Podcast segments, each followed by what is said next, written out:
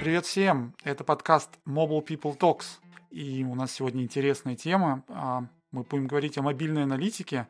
И для того, чтобы говорить об этом а, предметно, мы позвали эксперта. А, Дима, привет! Привет, ребят! Спасибо, что позвали. Очень приятно прийти к вам и поговорить с экспертами на такую классную аудиторию. Вот. Всем привет. Привет, э, аудитория. Меня зовут Дим Грицан. Я работаю проектом технических, менеджером технических проектов в веб-метрике. Вот. И, собственно, мы будем говорить сегодня про аналитику, про то, с чем я каждый день сталкиваюсь, и, и про те проблемы, которые всех нас здесь присутствующих и вас наверняка тоже волнуют. Да, а кроме того, у нас, как всегда, есть а, полный комплект ведущих. Саша, Вова, привет. Привет, привет, привет. Вова, как, сказать, ворвался. Ворвался. О, да. Just in time. Да, да, да, да. О, да точно, точно связываюсь королей. Прям, да. прям головой компилятор. Слушайте, ну да, Дим, спасибо, что пришел. Нам на самом деле у нас есть э, что обсудить. А, ну что, наверное, будем начинать. Да, да. А Дима представился уже? Конечно. Да. А, ну все тогда. Тогда, тогда поехали, да? Не, можно еще раз представиться, но лучше все-таки. Все-таки начнем. поехали уже. Ладно, да, давайте поедем. А, Дим, мы сегодня собирались поговорить про мобильную аналитику. Расскажи, пожалуйста, какие вещи она умеет собирать и зачем? Ну, на самом деле, когда говорят э, мобильная аналитика, подразумевает много разных вещей. Вот, и кажется, что здесь имеет смысл э, как раз поговорить о том, как, какие вообще бывают мобильные аналитики. Да? Так, сходу, наверное, могу вспомнить примерно три больших группы э, абсолютно разных задач, которые могут называть мобильной аналитикой. Э, ну, первая такая продуктовая аналитика, да, это когда кто-то хочет знать, как ведет э, пользователь себя в его приложении, которое он разрабатывает, улучшать какие-то там штуки внутри, измерять, как э, конвертятся те, кто перешли на экран, какие-нибудь там покупки, сколько это денег, вот эта вот вся история. Есть э, отдельная категория аналитики, которая называется трекингом. Это история про привлечение новых пользователей. Да, это когда мы хотим понять, что вот в этом канале у нас э, пользователи вот эти вот, вот такие, они так-то возвращаются к нам в приложение, а вот из этого канала к нам приходят люди, которые заходят реже. А вот отсюда приходят люди, которые заходят вроде бы не супер часто, но зато заносят нам много денег. Ну и вот какие-то такие истории, да, это вот все про трекинг.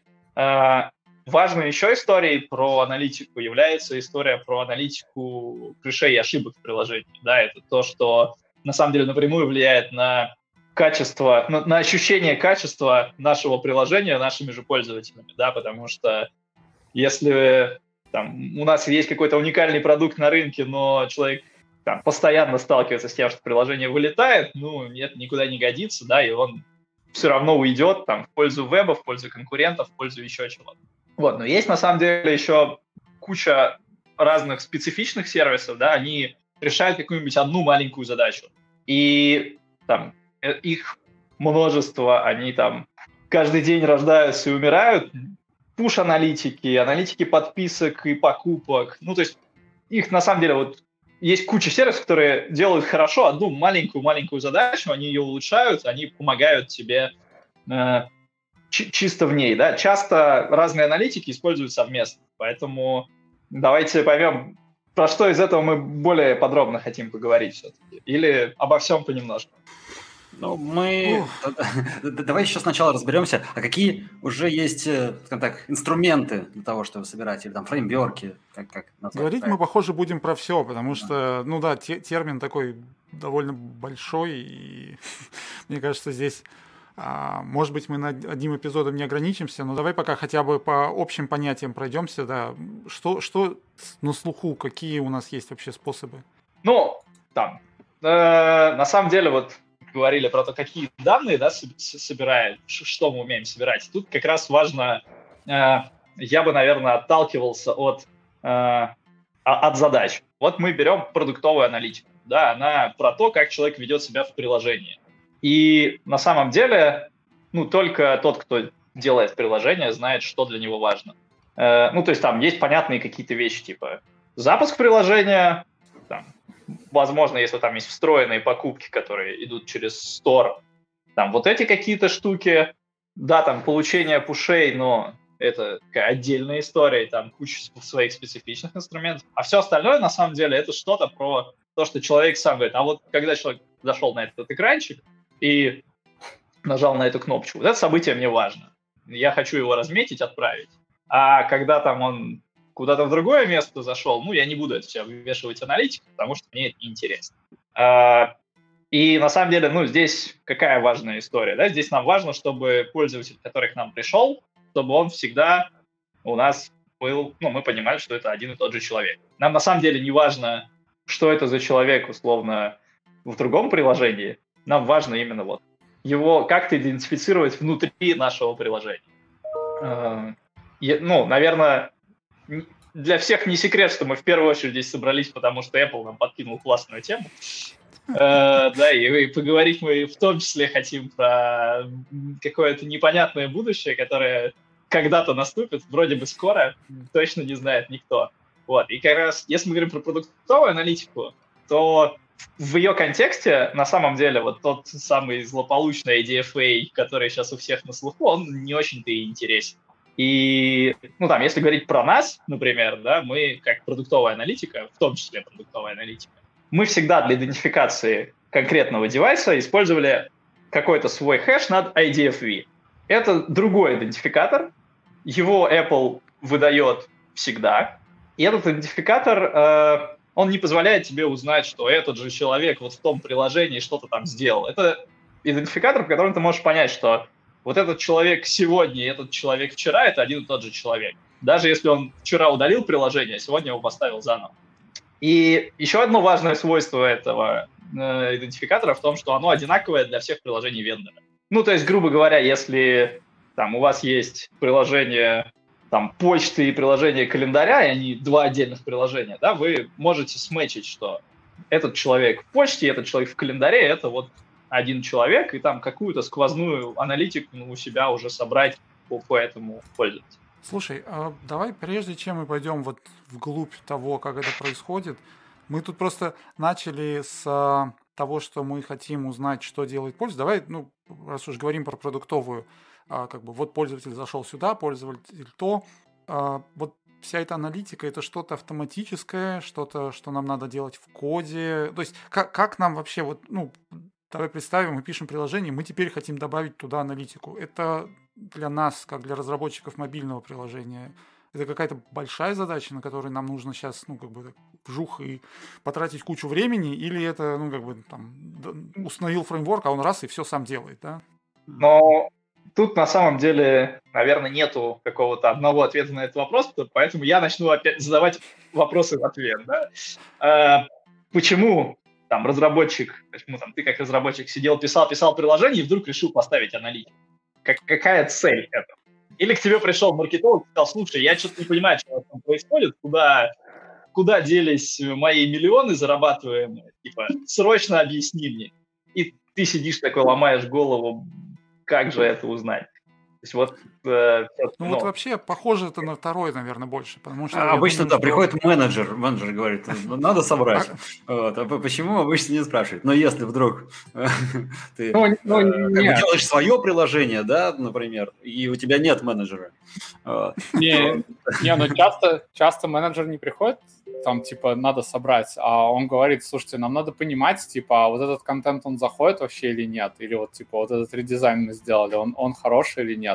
Или типа, почему так мало покупают? То есть, ну, а, обычно у бизнес-людей у них очень хорошее понимание, что они хотят достичь. То есть, типа, и аналитика это просто инструмент, чтобы это сделать. Ну и вот, в конце концов, да, есть же инди-разработчики, да, которые сами себе менеджеры, которые пишут свое приложение и сами его постят. Им тоже это нужно знать. Вот, да. Просто... Ну, в общем, в любом случае на первом этапе идет такая бизнесовая работа давайте поймем, а что вообще в нашем приложении важно. Ну, то есть, вот э, Володя такие примеры привел какие-то, да, что типа мы хотим узнать, а заходит контент или нет. Давайте разберемся, а что такое заходит контент. Это, наверное, значит, что человек зашел на страничку, на которой много контента, и там кликнул в один конкретный перешел там на, на следующую страницу. Окей, это значит, что нам нужно отправить событие, что человек зашел на страницу, где много разного контента, и потом отправить событие, что человек зашел на страничку конкретного контента. И мы сможем таки посчитать конверсию. Хорошо. Это ответ на, там, на вопрос в среднем. Потом мы такие задумаемся и поймем, что, о, а нам надо понимать на самом деле, сколько имеет смысл выводить этих там иконок с контентом, да, может быть, 4 в экран надо успеть уместить, а может быть 6. Вот, мы начинаем обвешивать разными параметрами эти события, что типа, вот человек кликнул шестой элемент, а вот он кликнул там третий. А вот после десятого там клики вообще штучные, значит, это можно считать, что человек этого не видел. Ну и дальше, как бы, естественно, все это э, очень индивидуально. И на самом деле задача инструмента аналитического в том, чтобы дать в первую очередь гибкость. Да, то есть есть много разных разработчиков, есть много приложений, у каждого своя задача, у каждого свои какие-то бизнесовые интересы. Вот вам возможность передавать там какие-нибудь вложенные JSON и как бы собирайте из них все, что хотите. А потом в отчете это все комбинируйте там, на нескольких уровнях вложенности, смотрите, как, как же оно там э, выливается и что, что пользователи на самом деле делают именно в ваших каких-то бизнес-смыслах. Ну смотри, то есть это Прежде чем начать делать аналитику, мы опять зовем какого-нибудь аналитика, который нам расскажет, что мы хотим собирать. Ну, в смысле, он формализует это все, превратит это в какую-нибудь старю, которую, или даже полноценный эпик, где мы распишем все наши там события, которые, как мы хотим, а дальше вот в коде это, ну, это действительно большая задача добавить аналитику в существующее приложение. Имеется в виду, когда мы хотим уже какие-то вот отлавливать там просмотры, там, строить, понимать цепочки прохождения там экрана э, по экранам пользователей и так далее. Это, ну, или это все-таки сейчас уже сильно автоматизировано? Или понимать заодно там, какая аудитория там, да, а, там а, мальчик, девочка, там возраст, Но... страна, там что-нибудь такое. Ведь эти же да, данные есть на девайсе? А, тут, а, опять же, да, мне, мне ну, про проще говорить всегда про свой продукт, а, а, поэтому буду говорить, наверное, основываясь на том, как это у нас работает. А, можно, ну, давайте по, по частям. Первое, а, про там, Epic, Э, ну, действительно, установить аналитику – это, с одной стороны, установить аналитику – это очень простая, быстрая задача. Вот мы с Сашей познакомились, когда я приезжал на э, мероприятие, которое организовывали э, в Нижнем, кажется, э, Google Developer да, э, это был DevFest GDG, Google да. Developers Group, да.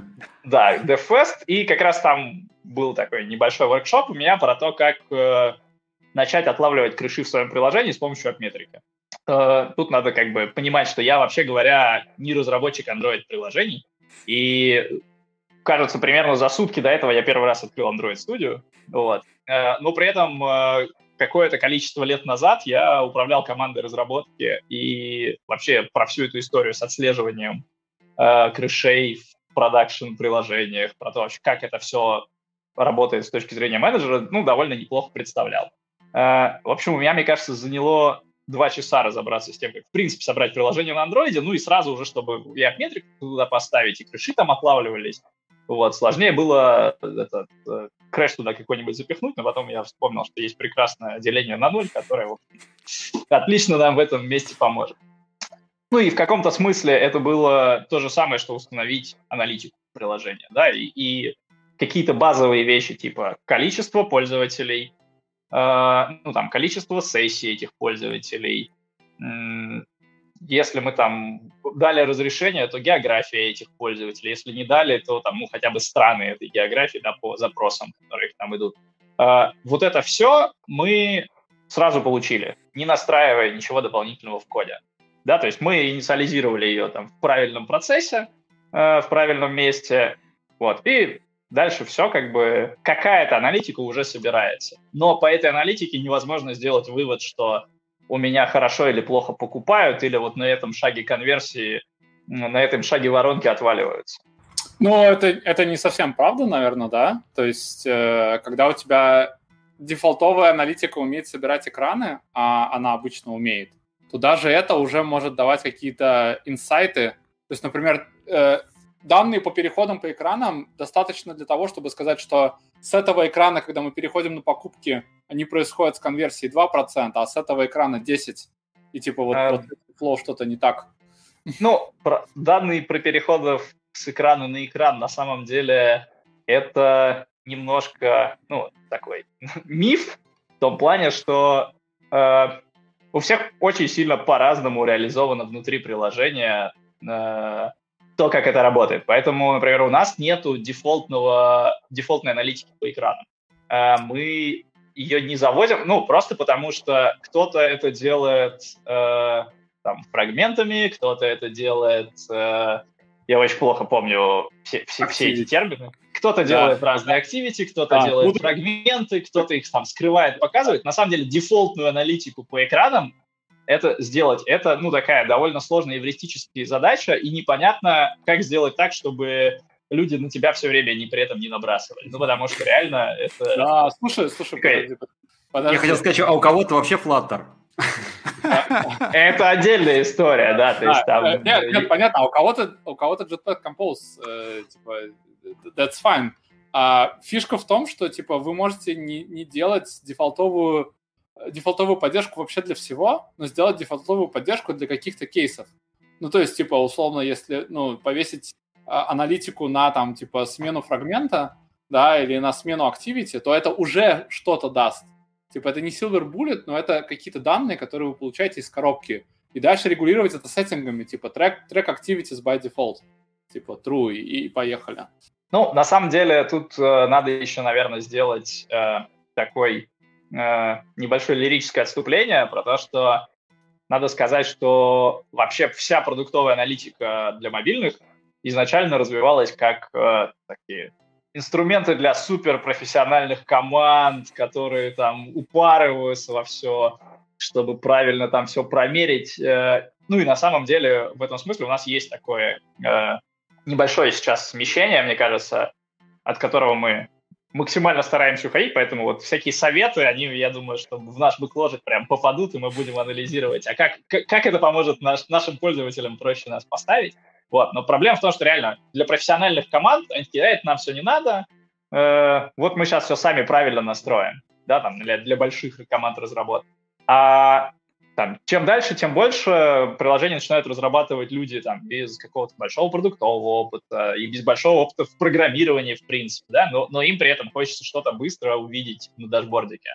Вот. И, ну, мы сейчас, правда, стараемся активно в эту сторону идти, поэтому, на самом деле, в общем, мысль про какие-то дефолтные сеттинги, что а у меня это на активитях, а у меня это на фрагментах, почему нет? Надо будет подумать. Слушай, а вот раз мы заговорили об э, вашем инструменте, об метрике, да? Э, а вот какая, какие есть ключевые отличия, там, не знаю, может быть, киллер фича там или что-то такое в сравнении там с другими решениями, там, не знаю, Firebase аналитика там?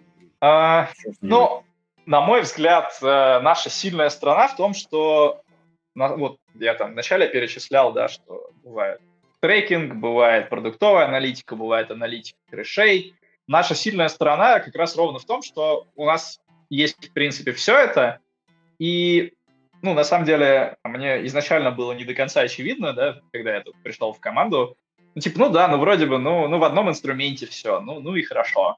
Э, ну, было бы там 10 разных инструментов, было бы тоже, наверное, ок. Но потом ты начинаешь разбираться, что, окей, вот у меня случился крэш, а как понять, что на самом деле произошло, да, и как бы если ты пользуешься обычной крэш-аналитикой, ты идешь, такой читаешь крэш-лог, там, ты, ты, ты как разработчик, да, и пытаешься понять, где это случилось. Ты там начинаешь этот крэш-лог обкладывать какими-то дополнительными передачами параметров, а что там лежало. Э, а если это все смешано с продуктовой аналитикой, то ты идешь в профиль пользователя, у которого случился крэш, и смотришь, что он делал перед этим. Просто на человеческом языке. И как бы, ну, и это реально меняет парадигму ты можешь посмотреть, что крэш случился после того, как он перешел там вот на такой-то экран с таким-то айдишником. О, ну, типа, ты отправил это событие, потому что оно нужно тебе для продукта. И выясняется, что в этом сценарии вот случается ошибка, приложение падает. Такая же история с там, пересечением трекинга и продуктовой аналитики. Ты можешь не просто узнать, что там вот из этого канала пришло столько-то людей, из этого канала пришло столько-то людей. Ты можешь взять и там посегментировать по этим каналам, что, ага, из этого канала люди приходят, они делают вот такие действия, они так-то себя ведут, они так-то отличаются последующем каком-то своем поведении от э, тех, кто пришел из другого канала. Э, опять же, то, что у нас есть отправка пушей, ты можешь взять там, выбрать сегмент, что вот те люди, которые зашли на этот экран и при этом потом что-то не купили, и отправить им пуш вот, на, на эту аудиторию, да, то есть вот эта вот синергия разных кусков сервиса, которые на первый взгляд кажутся абсолютно независимыми друг от друга, ну, ну да, ну комбайн какой. И вот когда ты понимаешь силу вот этого всего, что, о, а я же могу, типа, вот, вот эти вот хуже сконвертились, чем вот те, давайте мы им пуш дошлем, и, может быть, на самом деле это там будет каким-то решающим для них волшебным пинком. Вот, ну то есть, а, э, мне кажется, да. что вот в этом и есть сила отметки. Окей, okay. смотри, ты сказал, что у вас есть все, я сейчас наброшу вообще очень сильно. Давай. Я узнать, в каком комите э, сдел... ну, допустили вот этот крэш. Uh, ну, в комите, конечно, нет, но в какой версии приложения, в какой сборке, да. Окей, я тебе скажу, что, ну, как бы можно подумать, э, если у вас, ваш Яндекс Облак развивается, там наверняка есть всякие э, CI-CD предложения. Э, вот Bitrise сделали такую, такого некоторого конкурента к вам, это Bitrise Trace, они встраивают свой SDK как, в, к вам в приложение, типа, как аналитика тоже. И фишка в том, что если mm-hmm. в продакшене случается крэш, то они видят строчку, типа, в которой это случилось, знают билд, в котором эта строчка появилась, могут вам сказать, что в билде номер 1825 вот, типа, этот крэш начал, ну, типа, вообще появился. Типа, давай, смотри, что ты там, типа, накоммитил. И, ну, это, это должно быть мощно. Но, как бы, ладно, немножко порекламировал. А... Ты в нем ведь даже не работаешь. А? Ты же не работаешь в Петразе. Нет, я не работаю. Пока. Что, что, что они тебе обещали, признавайся? Я вообще-то Битрайз эксперт. Типа, это, но, но ладно, окей. А, давай вернемся немножко к изначальному разговору. Давай поговорим, что такое IDFA, как он работает, типа, кому он виден и что он показывает. Uh, да, ну, собственно, я, когда мы заговорили про продуктовую аналитику, рассказал, что есть вообще в, в iOS такая штука, как IDFV, да, вот. а есть, э, собственно, другая штука, которая на самом деле с самого начала регулировалась, и человек мог зайти в настройки и сказать, я не хочу, чтобы кому-то отдавался мой идентификатор рекламный, да, и все такие, ну ладно, такие люди есть, так а? глубоко было в настройках, что, в общем, да. практически ноль человек. Ну, не ноль, ну, на самом особых, деле. Там очень... есть прям несколько процентов пользователей, которые это делали давно. Ну, и, э, вот, собственно, что такое IDFA? Это какой-то рекламный идентификатор, который одинаков для всех приложений на этом устройстве. И самая, наверное, понятная здесь история – это вот у нас есть одно приложение, в нем откручивается реклама, э, человек кликает на эту рекламу, уходит в стор, происходит инсталл, он запускает приложение, и там ровно этот же IDFA есть. Этот инсталл отправляется в ту сетку, в которой там могла быть откручена реклама, и сетка говорит, да, у меня был вот тогда-то показ, это тот самый человек, который тебе нужен. А, собственно, вот, грубо говоря, что такое IDFA? Это штука, которая нужна именно для анализа рекламных переходов приложений, причем даже не переходов, а установок. Э, ну, почему важно, что переходов, а не установок, да, все мы знаем, что есть общем, реклама, которая ведет на установку приложения, есть реклама, которая ведет в само приложение, когда оно уже установлено, там какие-то спецпредложения, диплинки, universal линки, вот эта вот вся штука. И в целом, ну, в диплинк и universal link тебе никто не мешает подложить какой-то идентификатор клика и понять, что вот это случилось тогда. Основная проблема, причем эта проблема есть только у Apple, это идентифицировать клик, который привел к установке. Почему я говорю, что только у Apple она есть? Потому что Google в своем Google Play дает через установку пробросить реферер. Да, то есть мы можем честно отдать стору то, что нам нужно передать в приложение. И благодаря Слушай, этому ну... нету никаких... А? Сейчас вроде как как раз появилась возможность э, передавать, ну, собирать эффективность рекламы не, ну, вот не настолько э, инвазивным способом, скажем так. Просто из того, что ты сказал, вот смотри, у нас, у нас есть идентификатор девайса а, для всех, одинаковый для всех приложений. То есть помимо вот того кейса, про который ты говоришь, выглядит так, что это позволит не только получить а, установки, но и заодно узнать, какие приложения установлены у пользователя, если на них на всех стоит один и тот же движок аналитики. А, ну и тем самым ну, составить какой-то профиль пользователя по тем приложениям, которыми он пользуется, например. А, ну, в принципе, да. То есть мы можем, если у нас наша SDK стоит в нескольких приложениях на одном девайсе. Если у нас есть доступ к IDFA, если человек не запретил э, использовать, ну да, то у нас будет каким-то образом копиться история про то, что э, эти приложения на одном девайсе. Да. А, ну, да. Собственно, здесь на самом деле возникает вопрос, а, а, а, а почему, ну типа, почему это плохо-то? Ну, а, если пойти там глубоко, то мы получим ситуацию, что а компания, которая предоставляет подобные SDK, она может собирать профиль пользователя, не, причем не только ну, знать, какие приложения, она может знать и сколько в каждом из приложений ты проводишь времени, и ну, тем самым, в общем, иметь достаточно много информации на пользователя, который он, может быть, сам еще не догадывается. Да? Но я бы не сказал, что это плохо, но это как бы такой спрятанный момент, который может быть не виден, особенно если ты просто используешь аналитику в приложении. Ну, то есть а... можешь не замечать. Ну, тут на самом деле, да, тут э, самый, наверное, сложный для меня вопрос, от, от, от чего реально боятся пользователи, от чего там Apple их пытается защитить. Потому что вот все данные, которые ты назвал, они у Apple все равно останутся. Ну, у Apple, да. Ну, то есть Хотя, вот вопрос, да. а какую же проблему мы на самом деле хотим решить? То есть, Возможно, э, уменьшить ну, количество компаний, у которых есть эти данные. Потому что у Apple они были и останутся, а, ну, то есть там условный ну, Google... Есть, ну, э, на самом деле, мне кажется, что там, если покопать чуть глубже, да, то пользователей это пугает, э, ну там, вот когда начинают говорить про приватность, вот мой там, не знаю, данные моего паспорта куда-то утекут, на меня возьмут кредит.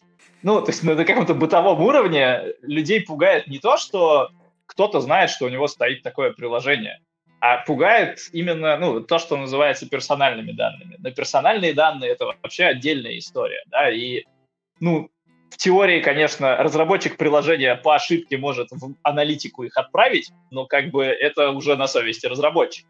Э, то есть, ну, вот эти кейсы, да, это, это немножко про другое. Давайте трекать э, пользователей по паспортным данным. Ведите, пожалуйста, а потом так сразу. Ох, не надо подсказывать тут кому-нибудь. А, ну, я, наверное, с тобой не соглашусь, но лично у меня есть ощущение того, что, типа, не надо смотреть, типа, что я делаю, какие у меня приложения установлены, на какие сайты я хожу. И там, типа, вообще даже мой профиль собирать не надо, типа, в, какие, в какое время, в каких приложениях я активен. Поэтому, наверное, это чуть более серьезный концерн, чем, типа, у меня утекут там персональные данные. Это про ну, вообще ощущение приватности. Э, смотри, ну, я, я, я скорее говорю про, ну вот, у меня есть ощущение, что да, вот мы, мы здесь сидим люди, которые плюс-минус понимают, чего дальше с этими данными может происходить. Э, и, ну, вот наши страхи, они про что-то другое. То есть есть какой-то такой общественный страх, он такой, вот, про меня данные утекут. А что про тебя утечет? Паспорт, не знаю, мобильный телефон мой, там еще что-то. А, там, у нас какое-то другое представление о том, как эти данные вообще лежат, хранятся, и, ну, там, грубо говоря, я прекрасно понимаю, что любой компании, будь то там Apple, Google, Яндекс, интересны эти данные не сами по себе, а интересно вот взять человека, взять супер многомерное пространство какое-то, да, там, э, интересов возможных, и построить вектор в этом пространстве, что вот этот человек, вот его вектор интересов, он куда-то вот туда смотрит. А вот есть другой человек, у него вектор интересов смотрит туда же, вот ему мы показали эту рекламу, он кликнул, а давайте этому тоже покажем.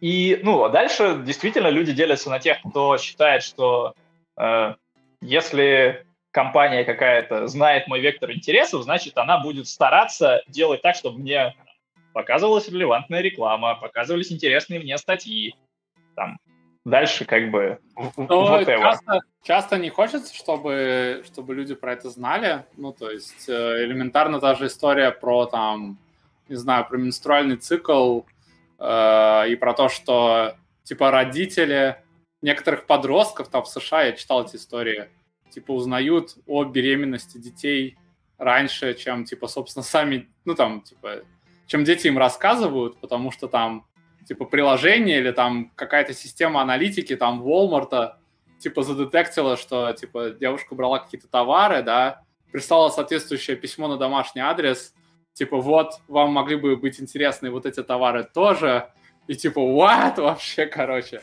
Ну, то есть это, это история про такого рода вещи. Ну, нет, понятно, что бывают какие-то странные корнер-кейсы, в которых, э, ну, про которые люди словно переживают. И на самом деле, ну, кажется, что там, с тем, что сделал сейчас, с тем шагом, который сделал Apple, э, ценность трекинга рекламного, она начнет резко падать.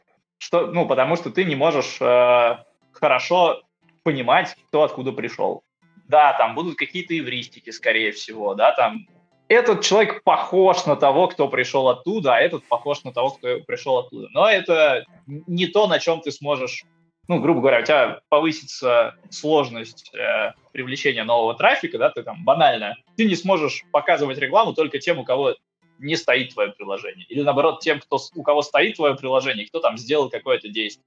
То есть, типа, ты без разрешения пользователя как раз не сможешь там, таргетироваться на него вне приложения, например.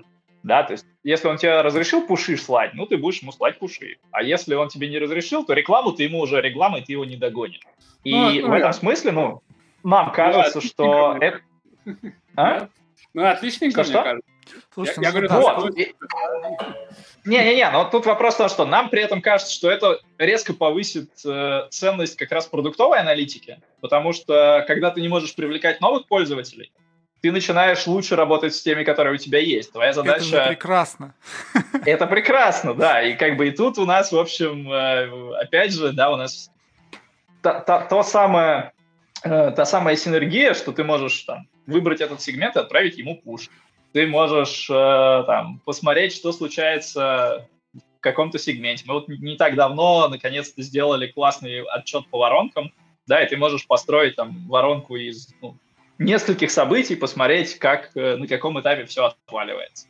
Э, ну, то есть мы понимаем, что на самом деле, ну, значит, надо будет еще больше развивать именно инструменты внутри продуктовой аналитики, а уж там возможности привлечения рекламы, ну, это на самом деле как бы возможность привлечения новых пользователей, ну, значит, они как-то уменьшатся, как-то трансформируются, будут, как, будет новая реальность.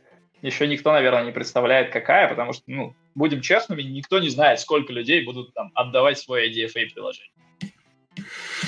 Кстати, об IDFA.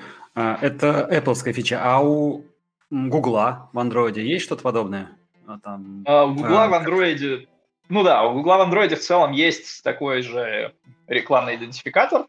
Он там где-то гаит называется, где-то АИД. Мне кажется, что ни, ни, никто так до конца и не разобрался. Э, вот, но, кстати, я так сходу не, не смог вспомнить, есть ли у них какой-то аналог IDFV. То есть есть ли у них вот этот вот э, айдишник чисто под тебя, под, под тебя как вендора. Я, вот, может быть, кто-то из вас знает ответ на этот вопрос. Мне казалось, что там вот гаит и все. А он, это по сути тот же самый DFA или он ну, имеет какие-то отличия? Можно, например, на андроиде его тоже ну, выключить, скажем, чтобы приложения там не получали его? Ну, или... да, его можно тоже выключить, э, его можно сбросить, его можно выключить. Ну, в принципе, в этом смысле он ведет себя вполне как IDFA. Ну окей, слушай, мы дошли наконец-то до того места, где надо сказать, что скоро появится iOS 14.5 а, и все поменяется. Ну вот, собственно, теперь вопрос, что поменяется-то? Ну, мне кажется, Почему что... столько шума? Мне кажется, что вот примерно предыдущий мой ответ, он был ровно про это, да, поменяется на самом деле возможности трекинга. И людям придется не привлекать новый трафик, а работать с тем трафиком, Нет, который ну... у них есть. Да, да, давай пока просто вообще э, скажем, что, собственно, произойдет, то есть в чем изменение а, с точки зрения трекинга, то есть что, что, что Но... теперь нужно делать разработчикам и как это а, значит, что поменялось с технической точки зрения, короче? С технической точки зрения, если раньше ты ходил в iOS в один метод, ты дергал IDFA и получал, его либо получал, либо получал нолики вместо него, э, если человек отключил трекинг себя, э, то теперь э, вместо этого метода есть другой метод, который, если человек еще не... Ну, типа, нужно человеку показать экранчик. Э, вот. Этот экранчик э, про то, там будет написано, что вот э, приложение хочет знать ваш идентификатор. Хотите ли... Ну, и там наверняка будет какой-нибудь страшный-страшный текст от Apple, как это вообще опасно, как вас можно отслеживать везде и всюду после этого, чем вы рискуете. Вот, и типа разрешить, запретить. Uh, ну и, соответственно, этот экранчик системный можно будет показать ровно один раз. Uh, то есть, если человек нажал «нет», то единственный способ разрешить этому приложению, это вот как раньше было сложно запретить IDFA получать, то теперь также сложно будет потом разрешить. Даже, кажется, еще сложнее. А, ну и, соответственно, как там, например, раньше происходил, э, есть такой класс сеток рекламных, self-reporting networks. Это вот те сетки, в которые ты получ... у тебя произошел инсталл, ты получил IDFA, сходил в сетку, спросил ее инсталл, не ее инсталл. Что поменялось, да, вот для как раз для этой ситуации? Во-первых, у тебя произошел инсталл, и у тебя нет IDFA. Как бы вот до тех пор, пока ты не показал пользователю экранчик, пока он не согласился, IDFA у тебя нету. Тебе не с чем идти в эту сетку. Во-вторых, э, там, в самой сетке, когда откручивалась реклама, не факт, что пользователь разрешил приложение с IDFA получать. Вот, и, соответственно, во-первых, как, ну, у тебя есть вопрос, а вообще, а нужен ли тебе IDFA? А если не нужен, то ну не будешь же ты ради рекламы просто просить пользователя тебе его отдать. А может быть будешь. Да, то есть тут как бы... Слушай, тут ведь момент... Как рынок себя поведет, не до конца понятно. А, вот этот запрос, который там App Tracking Transparency, формально он не только про IDFA. Ну, в смысле, IDFA, он прямо жестко ограничивает технически, но даже без IDFA ты должен спрашивать у пользователя разрешение на отслеживание его действий если эти данные будут, например, проданы какому-то дейта-брокеру, или ты будешь их использовать совместно с данными, например, на каком-нибудь сайте и так далее. Ну, то есть, если ты а, профилируешь пользователя с помощью этих данных, даже если при этом не используется IDFA. То есть, тут Apple, как это будет проверять, пока большой вопрос, но... но... Да, тут на самом деле, правда, э, как бы есть какое-то... Как, ну, Apple выпустила какую-то политику, и в этой политике вот говорится действительно все, о чем ты сейчас э, сказал, но вопрос в том, а окей, вот у меня пользователь внутри приложения авторизовался. Значит ли это, что ну, он доверяет мне свои данные? Такой вопрос О, риторический был... на самом деле. Да. Э, то есть на него нет ответа. Это факт. Вот. Поэтому, ну, тут э, абсолютно понятно, что будет с IDFA. Э, ну, просто потому что это как бы и технически подкреплено политиками. Что будет с другими данными? Ну, на это, кажется, ответа нету, и в любом случае, да, там мы как продукт от метрика, э, с одной стороны, будем там, делать все, чтобы наши клиенты могли продуктово получить то, что они привыкли получать в отметрике, с другой стороны, делать все, чтобы там у людей не могло возникать ощущение, что за там за мной следят, да, то есть все-таки, ну вот каждый будет сам искать этот баланс между privacy и э, там, точностью аналитики. Но будем смотреть, что делают в принципе на рынке, да, там будем уточнять позицию Apple. Возможно, как бы стоит сюда позвать кого-нибудь из э, российского офиса Apple и говорить с ними вообще, что они на эту тему думают. Ну, потому что по факту, да, они там, они заявили какое-то такое довольно широким мазком, что они запрещают, вот, а, а, а деталей их на самом деле нет. Ну и есть Слушай, куча корнер-кейсов. Насчет вот DFA и инсталлов рекламы, я года три назад для одного из приложений мы использовали такой продукт, как Branch.io, если я правильно помню, что это такое. И, да, был такой. Да, они умели, наверное, наверняка делать это до сих пор с помощью, ну, типа, это продукт был для того, чтобы использовать deferred deep линки для Apple потому что они позволяли типа, тебе прокинуть данные какие-то в диплинку, даже если приложение не установлено, то ты потом его можешь получить. Вот. Uh-huh. Это может быть как-то использовано вот для тех же типа определений э, рекламного канала, по которой пришел пользователь для установки приложений, и типа чем-то заменить IDFA? И планирует ли Яндекс, если да, то планирует ли Яндекс Метрика э, такое заимплементить? Мне сложно комментировать про Branch.io. Ну, то есть, типа, так, на вскидку, оно могло как использовать на самом деле IDFA, да, за счет своей массовости. Они могли э, там, собирать историю про IDFA, там, пытаться как-то его клеить к, к чему-то, и такие, окей, мы на самом деле знаем, что этот пользователь, поэтому мы точно знаем, что ему пошел вот этот диплинг. А могли они использовать, типа, то, что, э, ну, какой-то вероятностный подход, да, то есть, что в целом вот этот человек, там, он плюс-минус в том же регионе, с такого же девайса, время примерно совпадает, ну, значит, это он. Тут да, очень да, сложно да. ответить на этот вопрос. Они как-то так и делали, типа, фингерпринтили, типа, клик, и потом устройство, и как-то сопоставляли. И, ну, и на самом деле, то, что заявляет Apple, это то, что они вот это запрещают тоже. Okay. И, ну, вопрос в том, что... Не то, чтобы там, запрещают, но надо спрашивать, да. Да, ну, то есть, грубо говоря, будет, наверное, ну, перед тем, как показать человеку то, на что он перешел по ссылке, ты должен будешь у него о чем-то спросить. Э, Причем нет ответа на вопрос, это имеется в виду, что типа он тебе должен сказать про IDFA, или у тебя будет какое-то отдельное окно, в котором он будет спрашивать. Я так понимаю, что ну, э, на этот вопрос ответа нет. Или Apple считает, что если он тебе не отдал свой IDFA, то и все остальное он тебе тоже не разрешит. Тут вот все еще нету какой-то фиксированной позиции на этот счет. Слушай, а, а как ты думаешь, э, от андроида стоит ждать что-то подобного? То есть Google может что-нибудь такое придумать и тоже запретить? Все запретить? О, э, ну, на самом деле Google в этом смысле, мне кажется, в более сложном положении, потому что у Apple всегда был IDFV, например, да, и все могли, все, все им пользовались, э, и, ну, там, с точки зрения продуктовой аналитики, там, для наших клиентов, например, ничего не поменялось. Вот э, у нас к нам просто приходили много раз с вопросами, это что же теперь с iOS 14.5? У меня все пользователи в одного сольются, те, которые, значит, э, не разрешили IDFA получить. Нет, наши дорогие пользователи, все будет в порядке. Мы IDFA для целей продуктовой аналитики не используем. Вот. То у Гугла нету такой готовой истории.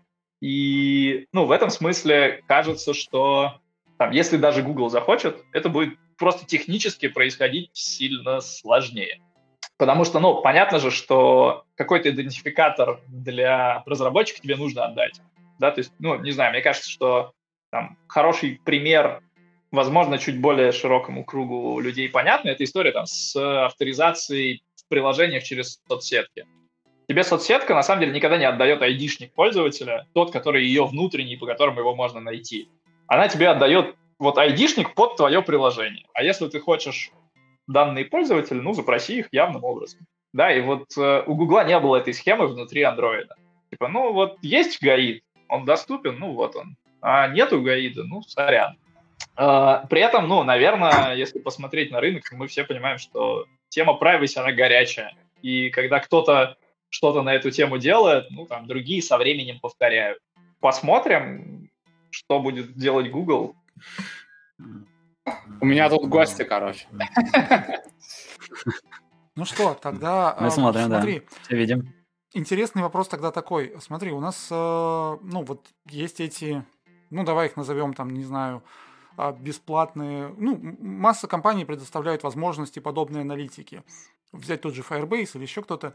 А ну, есть подозрение, что Firebase не просто так бесплатный, да, ну, давай будем говорить про него, чтобы как бы немножко абстрагироваться от, э, чтобы стояли подальше.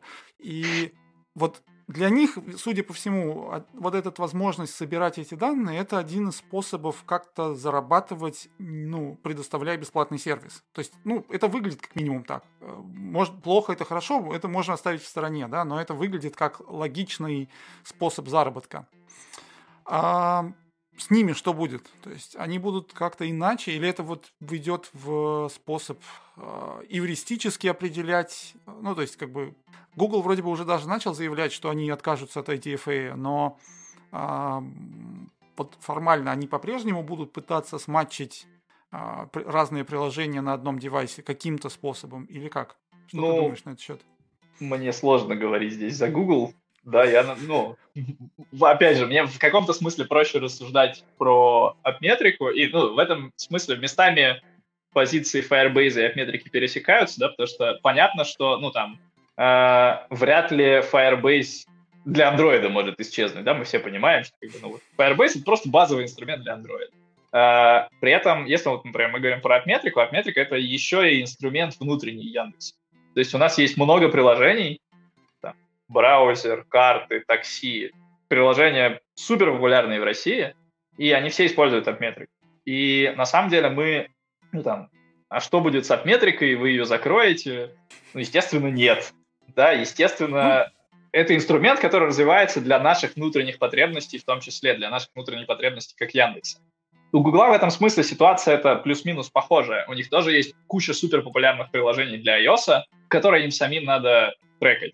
И наверняка Firebase туда включен максимально глубоко. Да, то есть э, это в любом случае история еще и про, про внутреннюю какую-то, про, про, про внутреннее измерение. Поэтому, ну, ожидать уж от Firebase, что он вдруг исчезнет для iOS, ну, мне кажется, странно. Ну, то есть... Ну, тут, подождите, подождите. А, про Firebase нельзя просто ограничиваться тем, что это внутреннее использование для приложения Гугла. Firebase все-таки не ограничивается аналитикой. Там огромное количество сервисов вокруг Firebase накручено, да? И, ну, типа, мы же типа, говорим про Firebase аналитику в первую очередь, да? Ну, ну, да, но это типа работает же как э, точка входа в продукт. Типа ты начинаешь использовать аналитику, тут Crashlytics, тут performance аналитика, тут storage, тут Firebase Functions, тут ML Kit, короче, и все это у тебя, типа, удобно и хорошо, и красиво. И опа, вот, у тебя serverless приложение. Да-да-да, потом serverless, короче, и поехали там Firestore, и, типа, ну, дофига всего, реально.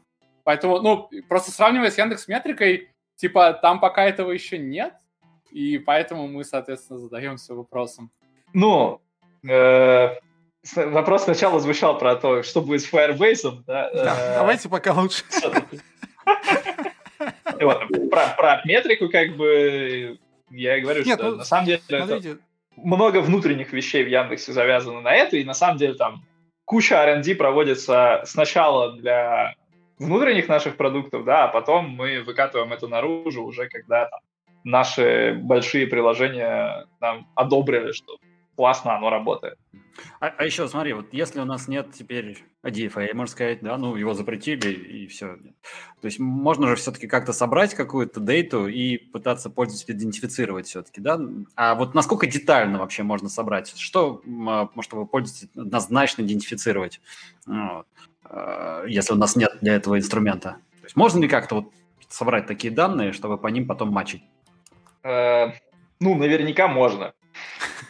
Давайте будем так. Я уверен, что можно. Вопрос в том, э, ну, э, любой такой, любой вопрос про можно ли собрать данные там, про пользователя, он всегда опирается в вопрос, а зачем? Ну, вот Если мы... Ну, то есть... Project менеджер очень хочет, ему надо. Нет, ну то есть вопрос в том, что если мы хотим собрать данные про пользователя изнутри приложения, то IDFA здесь вообще ни при чем. А, то есть там, грубо говоря, да, там, если мы говорим про использование, например, метрики, ну, скорее всего, с исчезновением IDFA мы станем хуже нашим пользователям показывать э, эти самые все соцдем, да, потому что у нас будет, не будет возможности приклеить этого пользователя к каким-то данным, э, которые у нас есть, и сказать, что это, скорее всего, мужчина, а это, скорее всего, женщина, скорее всего, там, вот такой вот э, возрастной диапазон. Э, если мы говорим про то, что там какая-то компания хочет из своего приложения что-то собрать, ну, у нее вот какие данные есть, она это и соберет. Э, ничего лишнего она в этом месте не насобирает. Как бы у нас, ну, по сути, да, вот если раньше мы понимаем, да, что IDFA там, вот по, по IDFA можно было собрать человека. Ну, теперь это будет много разных человечков, э, каждый в своем приложении. И, ну, вопрос в том, что, окей, даже если кто-то сможет собрать этот профиль. Для чего? Для того, чтобы там лучше показывать рекламу, но он не сможет ее лучше показывать, потому что он не может ее таргетировать больше по IDFA или там, потому что этот IDFA не равен вот это. То есть смысл-то на самом деле, ну, убирая IDFA, в первую очередь пропадает смысл. потому что смысл всей этой нотификации был в том, чтобы привлекать трафик.